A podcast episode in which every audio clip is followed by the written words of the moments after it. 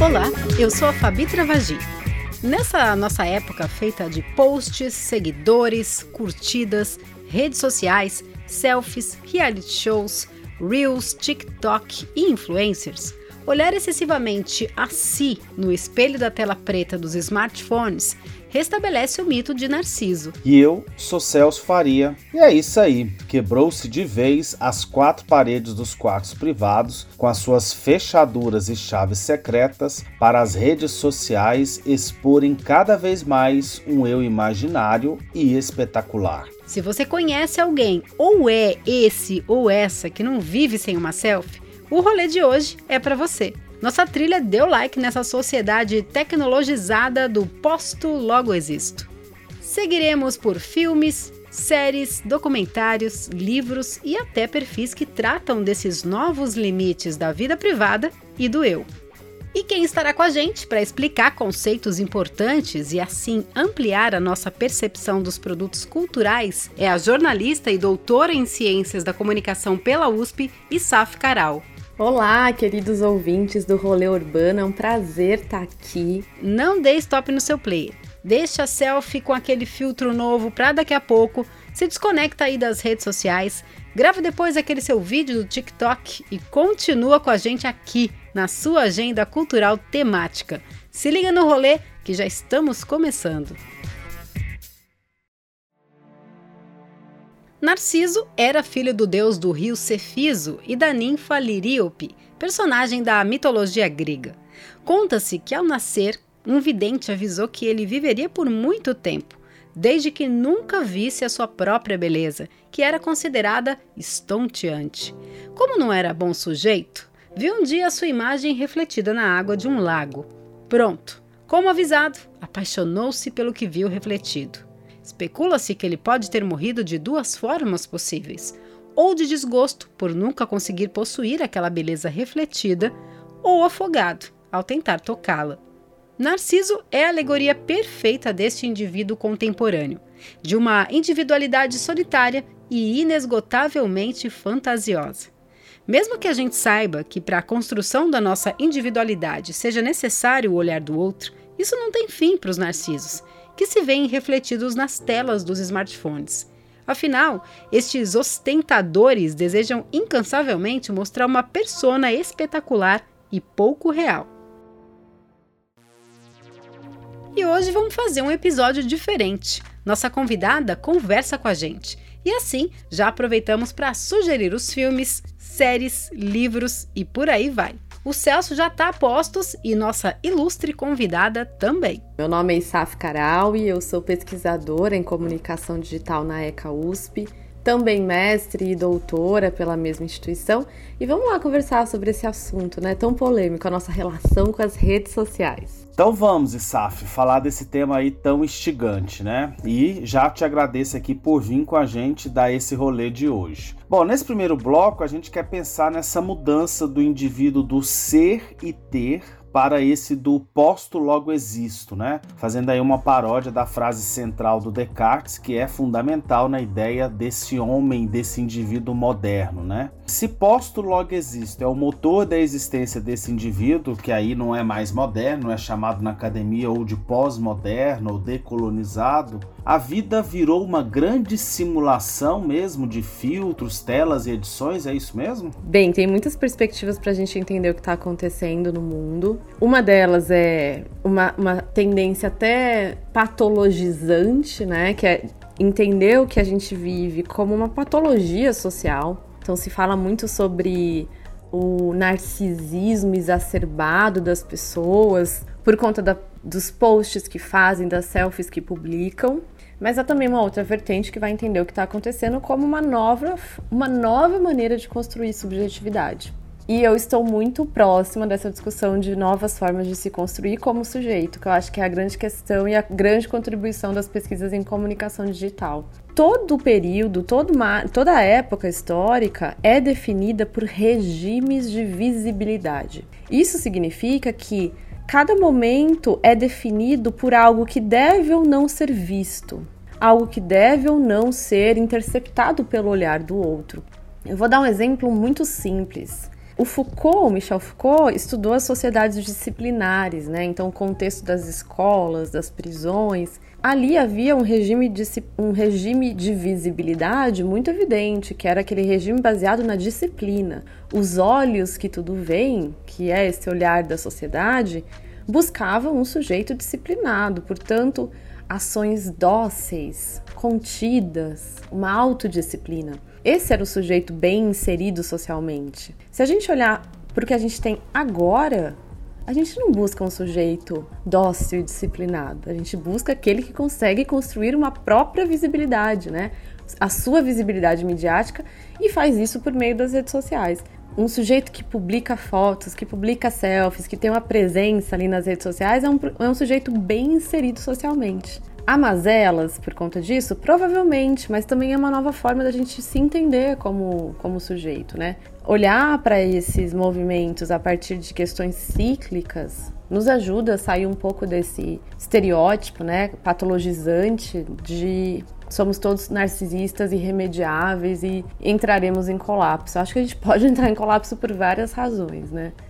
É legal a gente pensar essa questão cíclica, né, que você traz aí, que, do que seja essa visibilidade, sem esquecer, obviamente, os males desta vida fantástica e real das redes sociais. É verdade. Quando a gente vê os filmes que se passam há séculos atrás, a gente percebe como a vida privada, os quartos individuais e até mesmo as reclusões para ler ou para estudar eram atributos valorizados daquela época. É isso mesmo, sabe? Conta-se que, inclusive na arquitetura das casas, criaram-se os quartos individuais, não mais os dormitórios para todos os filhos, né? E separados principalmente da sala, para que houvesse ali a introspecção. E nessa questão da vida privada, secreta e guardada, nossa primeira dica de hoje é o filme italiano Laços.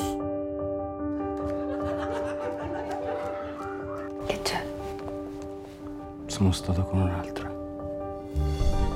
Laços é a adaptação do livro de um autor italiano que eu gosto muito, que é o Domenico Starnoni, e o filme tem a direção de Daniele Lucchetti. Assim, culpas e muito ressentimentos vão criando nós entre o casal Aldo e Wanda após ele assumir um caso extraconjugal. Nessuno voleva fare del male a nessuno. Se ti sei innamorato, cambia tutto. Se dici ora la verità, tu salvi la vita a tutti. Ti sei innamorato. Como no livro, o filme é roteirizado em três tempos: na juventude do casal, ainda com dois filhos pequenos e com a história da infidelidade. Depois, quando os filhos estão adolescentes, Ivan e Alto voltam a morar juntos. E por fim, quando um assalto na residência do casal abre segredos, confidências, cartas, fotografias e danificam esse espaço que estamos falando agora, que é o da reclusão. E fica lá uma pergunta, viu? Até que ponto é o amor que segura uma relação? In questa casa ci sono cose che tu non sai. Tu hai un'unica soluzione.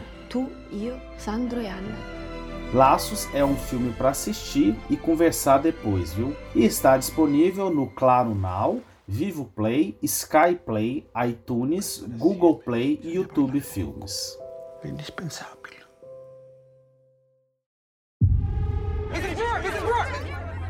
This is a message for Nick's kidnapper. He is a husband, a father, a brother. He's kind, loving, and gentle. I love you, son. You made a terrible mistake. Let him come home. Já a série Clickbait põe em xeque quem é Nick Brewer, o público ou o privado. Ele é o pai, marido, irmão exemplar ou o assassino, como começa a ser postado na internet? Nick é interpretado por Adrian Grenier e aparece em um vídeo na internet todo machucado, segurando um cartaz que diz: Eu abuso de mulheres. Com 5 milhões de views, eu morro. Pronto, é dado o pontapé ao suspense em que os familiares correm contra o tempo para salvá-lo ou deixá-lo morrer. A história de tirar o fôlego tem oito episódios e a primeira temporada entra no catálogo da Netflix a partir do dia 25 de agosto. Até que ponto as redes podem criar os seus vilões e heróis? Quem são essas pessoas que curtem postagens para matar um homem? Será que as redes tornaram-se os novos tribunais? Clickbait pode te ajudar a pensar nisso. Do you know where Nick is right now? People seem determined to think the worst of my brother.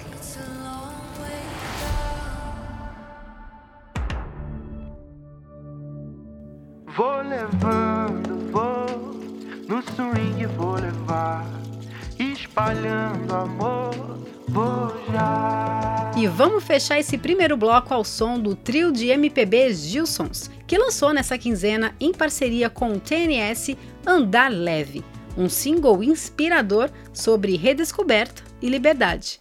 A banda lançou seu primeiro EP em 2018 e é formada pelo filho e dois netos de Gilberto Gil. Por isso, as canções são assim, cheias de brasilidade, misturando MPB, pop e samba.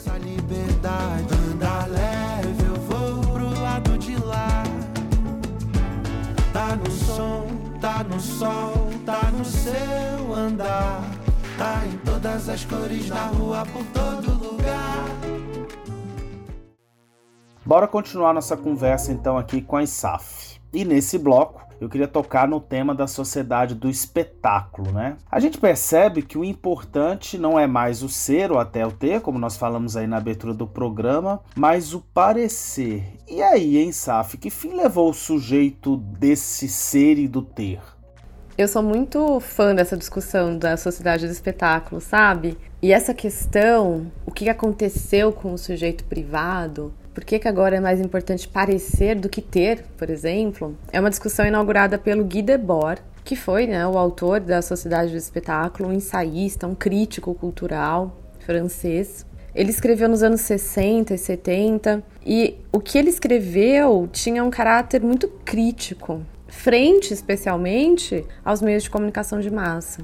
Guy Debord foi um escritor marxista francês que viveu de 1931 até 1994 e lançou em 1967 o livro Sociedade do Espetáculo, sendo um dos precursores de uma visão crítica da sociedade do consumo. A tradução brasileira é da Contraponto e tem 238 páginas. E o link já está aqui no player.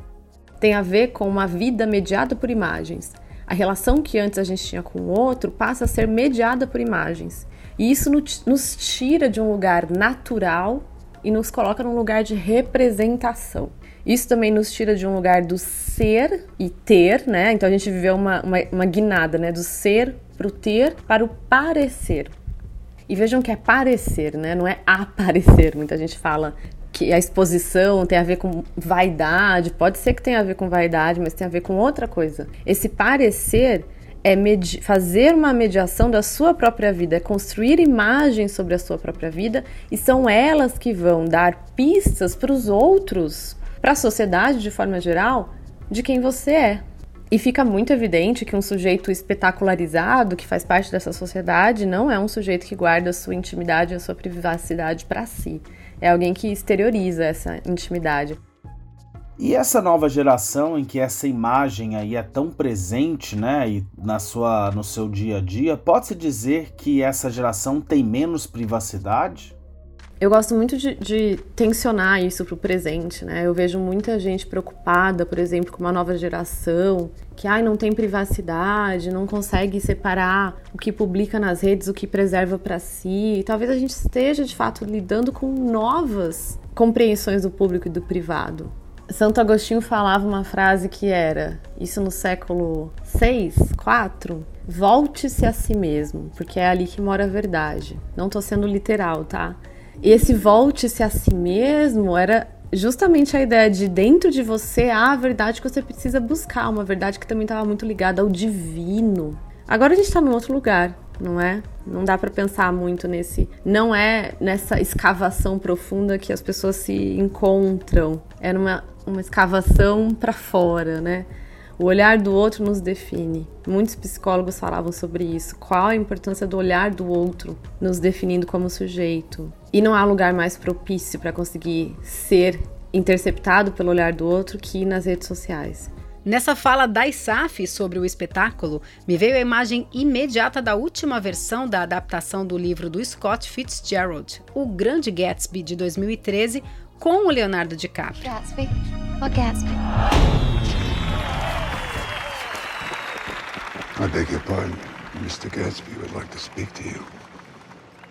A direção e o roteiro é de Baz Luhrmann e é um filme cheio de imagens luxuosas inclusive fogos de artifício para destacar a vida extravagante dos anos de 1920 nos Estados Unidos. Gatsby é um cara chique, fascinante, lindo e vive numa mansão bem hollywoodiana.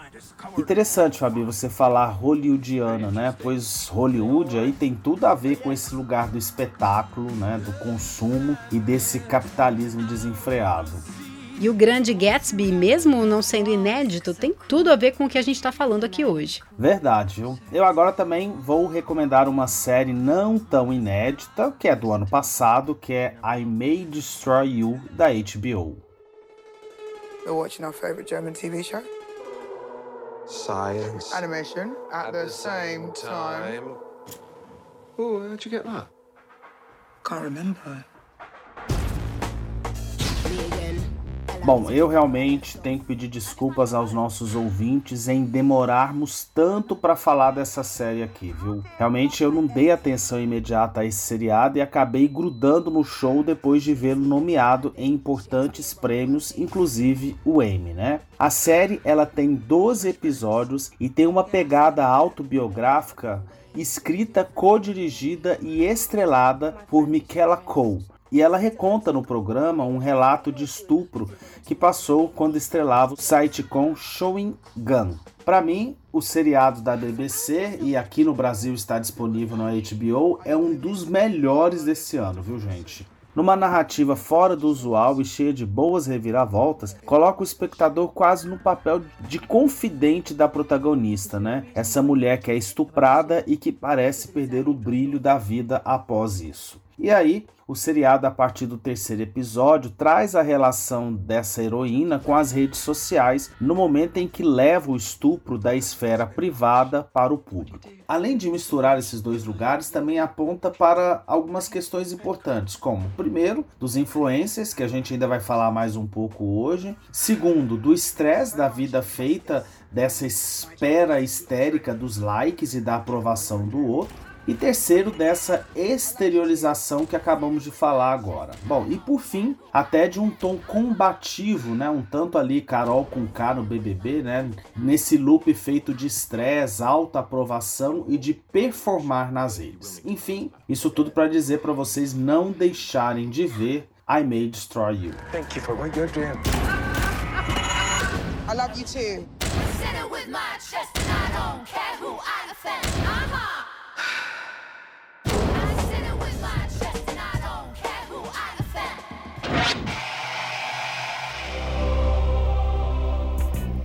Celso, eu concordo com você, viu? I May Destroy You é uma série imperdível, assim como esse lançamento aqui. Baby Sente o Groove, da banda do Espírito Santo Rosa Chá. Tava tão sozinho quando você apareceu. Esta e mais três faixas do EP de estreia trazem as influências dance do quarteto, com letras que tratam do amor platônico a paixão de um Sugar Daddy por sua Sugar Baby. Essa e as outras músicas já estão na playlist do Rolê Urbano no Spotify. Baby,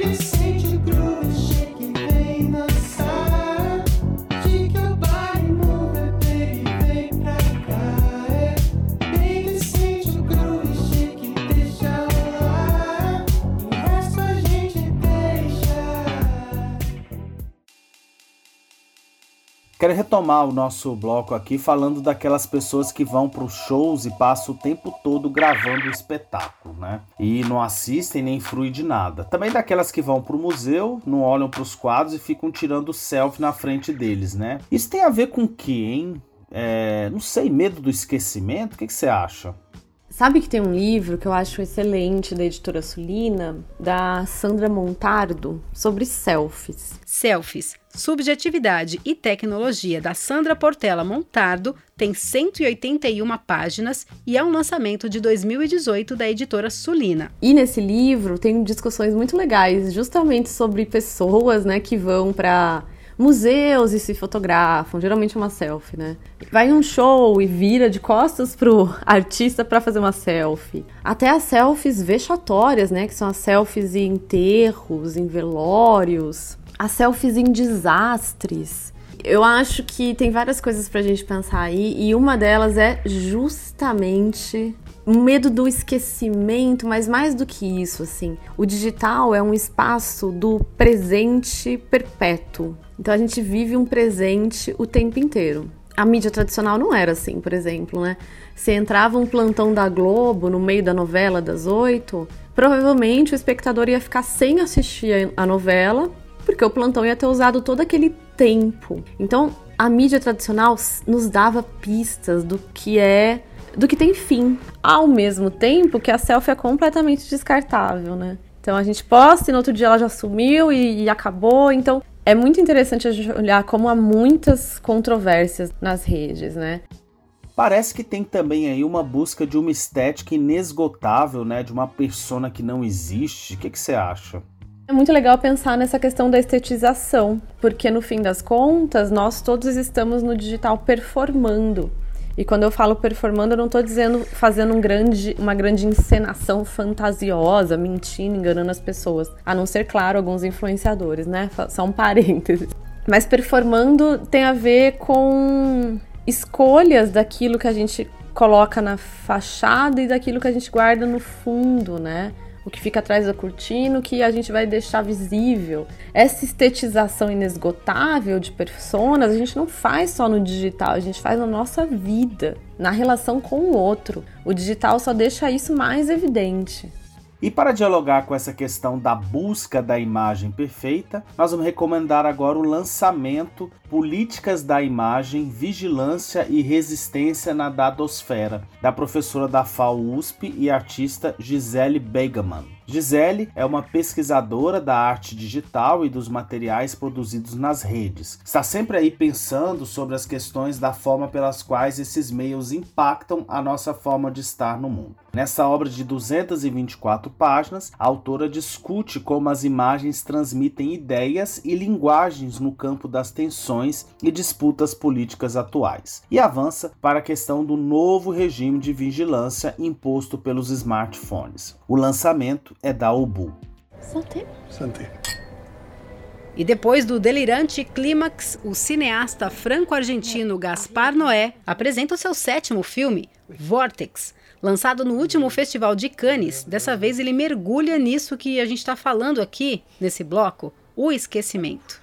Vortex trata da desmemória, tanto pela velhice como pelos suportes físicos e digitais. O filme é narrado com uma tela dividida.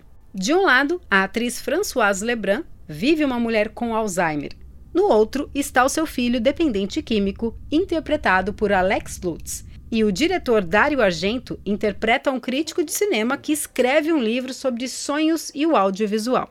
Conta-se que o filme é bem triste e estreia até o final do ano por aqui. E não deixe de ouvir nosso episódio 35 sobre esquecimento, feito lá no início desse ano, né? Lá nós fizemos uma agenda cultural sobre as demandas aí desse tema do direito ao esquecimento, que é uma dessas outras contradições aí relacionadas às redes, né?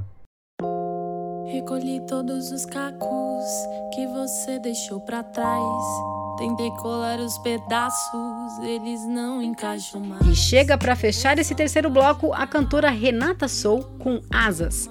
O single lançado nessa quinzena traz elementos do R&B, funk soul e blues. E segundo a artista, quer transmitir a busca pessoal por algo externo nesses tempos de confinamento e de refúgio dentro de si mesmo. Hoje acordei mais cedo, já fiz o café. Deixei casa bagunçada. Se eu pudesse simplesmente desaparecer, será que eu ia me sentir melhor?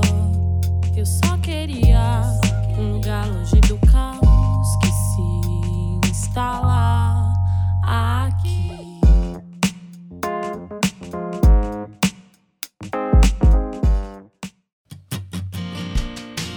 Bora dar uma paradinha para lembrar de curtir nosso programa no seu tocador? Segue a gente no seu play aí para receber o aviso dos nossos episódios quinzenais. Também tem um perfil no Instagram que é o arroba rolêurbanosp e deixe seu comentário lá sobre os nossos episódios. Compartilhe a gente e assim os algoritmos destacam o programa e mais gente segue a nossa trilha. Nós estamos no Spotify, Deezer, Google Podcast, Apple Podcast e tem um tocador lá no www.eurbanidade.com.br. E nesse bloco vamos falar dos influencers, certo? Oi, meus amores! Voltei! Eu sou a blogueirinha do fim do mundo e no vídeo de hoje eu vou ensinar como ser uma influencer de sucesso. Isso aí, Fabi. Isaf, eu acabei de ler o seu artigo, que é o Haverá uma nova influência digital pós-pandemia, que discute o papel dos influencers né, nesses tempos de isolamento. Parece que ficou mais evidente aí nessa época que eles não são gente como a gente, é isso mesmo? Falar sobre influenciadores é o meu tema favorito, né? Eu escrevi o livro de blogueira influenciadora que, pela editora Sulina, que foi resultado da minha tese de doutorado, quatro anos estudando esse tema. De blogueira a influenciadora tem 239 páginas e é um lançamento da editora Sulina de 2020. O link para o livro já está aqui no player.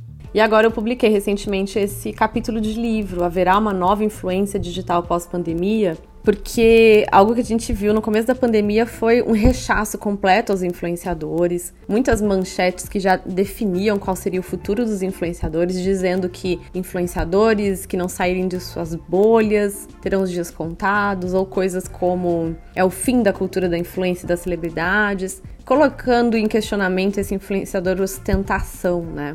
Oi, meus amores! Essa é a atriz Maria Bop, que tem o canal no YouTube Blogueirinha do Fim do Mundo e faz uma sátira irônica da vida de luxo e cínica de muitas influenciadoras e influenciadores. Porque o nosso trabalho é elevar o astral das pessoas. Num dos países mais desiguais do mundo, você tem que sentir muita gratidão de poder fazer um tour pelo seu closet mostrando todos os seus pares de sapato. Sinta as positive vibes de poder ostentar estadias em hotéis luxuosos ao redor redor do mundo que 90% dos seus seguidores nunca vão ter condições de pagar. Convença as 10 milhões de pessoas que vivem na miséria a ter empatia pelas fotos no seu jatinho particular. Já aviso que vai vir a turma da militância. Ai, você induz o consumismo desenfreado. Ai, esse padrão de vida é irreal. Ah, tudo que eu tenho é fruto do meu trabalho, do meu mérito. Eu fiz muitos bumerangues para chegar onde eu cheguei. Sim, há muitas influências interessantes, influenciadores que amplificam pautas importantíssimas, mas há espaço para todos os tipos de consumo midiático, isso é algo que eu costumo dizer. Há espaço tanto para a gente se relacionar com influenciadores por, por meio de projeção, que é aquela relação aspiracional, um desejo de ocupar aquele espaço, ter aquela vida, fazer aquela viagem, ter um closet gigantesco, enfim. Como a gente se relaciona com influenciadores por identificação, ele parece comigo, ele gosta das coisas que eu gosto, ele apoia as causas que eu apoio. Nós, nessa economia da influência digital, temos muita autonomia e muito poder. O poder de colocar ou tirar o influenciador de um lugar que ele ocupe, não por meio de cancelamento, por meio de legitimação, de seguir, de não seguir, compartilhar, não compartilhar. E quando a gente reconhece isso e a gente observa que o mercado é muito mais amplo, a gente para, por exemplo, de exigir que aquele influenciador ostentação se posicione politicamente, que fale de causas sociais, e a gente começa a dar mais espaço para o influenciador que toda a produção de conteúdo está pautada nessas premissas. É, é bem interessante isso que a gente acaba de falar aqui sobre o poder de criar e legitimar influenciadores e que isso está nas nossas mãos, né? Ou melhor, até no nosso like. E hoje, alguns novos influenciadores sem ostentações aparecem na rede, né? Tem o exemplo da vovó blogueira de Brasília, que no YouTube é a Vovó Blogueira DF, que começou trazendo fofocas sobre celebridades. Tem também a dona Genilda, de 65 anos, e a dona Genilza, de 62 anos, duas irmãs de Mauá, daqui da Grande São Paulo, que adoram cinema e criaram o canal Dona Geek. Ou, como elas falam, Dona Gs, já que elas são Genilda e Genilza. Estou eu, minha irmã, as duas Gs, nosso canal. Eu me ver lá naquela caixinha, lá no YouTube, É foi legal. Não somos especialistas em cinema, mas gostamos de um bom filme. Temos mais de 100 inscritos. Olha que coisa mais louca. Nós começamos aqui por diversão, não só para os jovens. A gente não quer sucesso imediato, assim, não. A gente quer sossego. De estar meio atrapalhado aqui, porque eu não sei mexer com esse trem aqui, não. Porque se virar trabalho, a gente abandona, tá, gente? É diversão, diversão.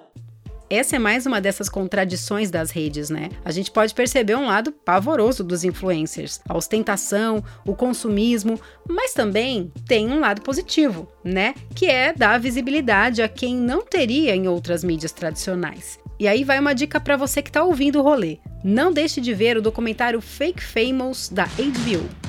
Do you want to be famous? Yes. Yes. Absolutely. Sign me up. O Doc faz um experimento em tornar desconhecidos em pessoas famosas. O jornalista Nick Bill escolhe três jovens para isso. Dominique, uma funcionária de uma loja de roupas e aspirante atriz, Chris, um estilista recém-chegado a Los Angeles, e Willie, um assistente do mercado imobiliário. Bom, o filme traz temas bastante interessantes sobre o episódio de hoje, por exemplo, por que os selfies em um paredão rosa faz tanto sucesso em Los Angeles. E aí, o filme registra esse experimento em que esses três personagens tornam-se influencers a partir de boots, curtidas e comentários comprados. E tem relatos estapafúrdios, como aluguel de cenários para parecer que está em um jatinho ou em um hotel de luxo. O doc tem um final inesperado e bem intrigante sobre como esses três assumem diferentes atitudes frente a tudo isso, inclusive em relação à saúde mental deles e à opinião dos outros. É de 1 hora e 37 minutos, o doc estreou em fevereiro na HBO Brasil. Eu assisti e entra naquela prateleira dos docs chocantes, como o dilema das redes e privacidade hackeada. Instagram is crazy. I want to be famous for being me. You want to be famous for being you?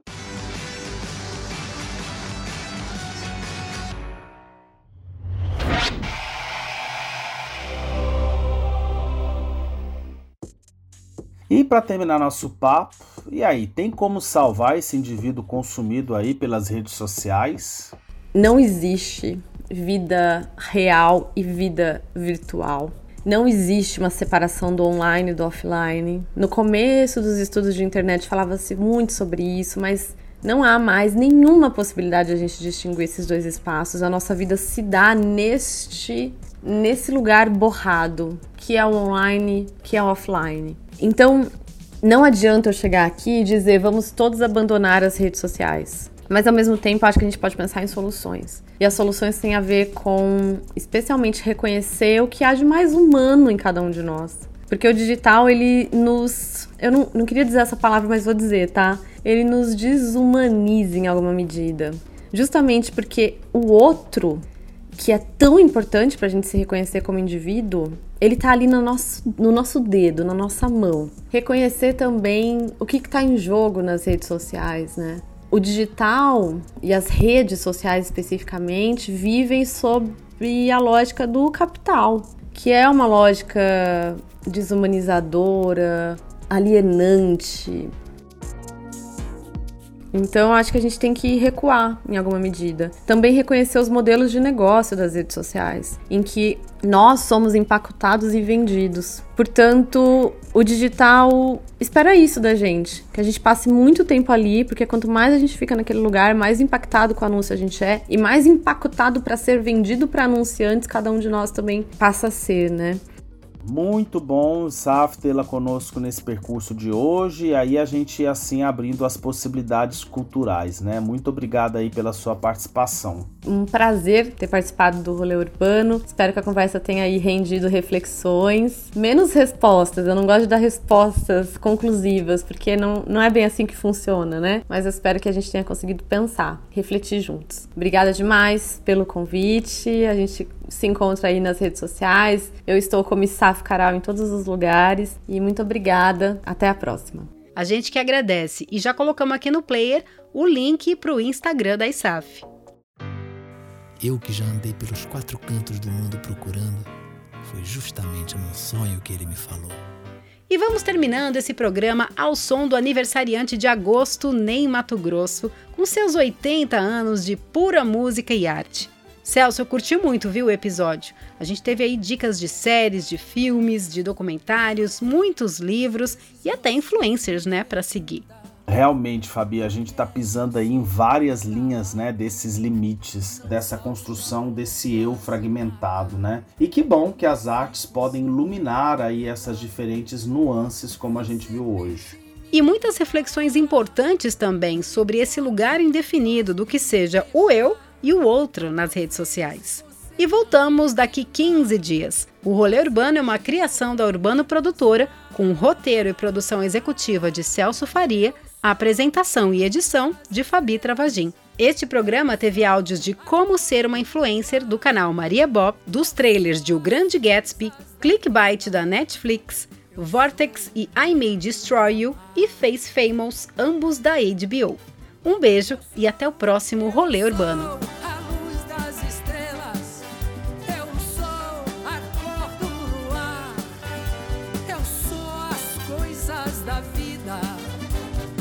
sou o medo de amar. Eu sou o medo do fraco e a força da imaginação.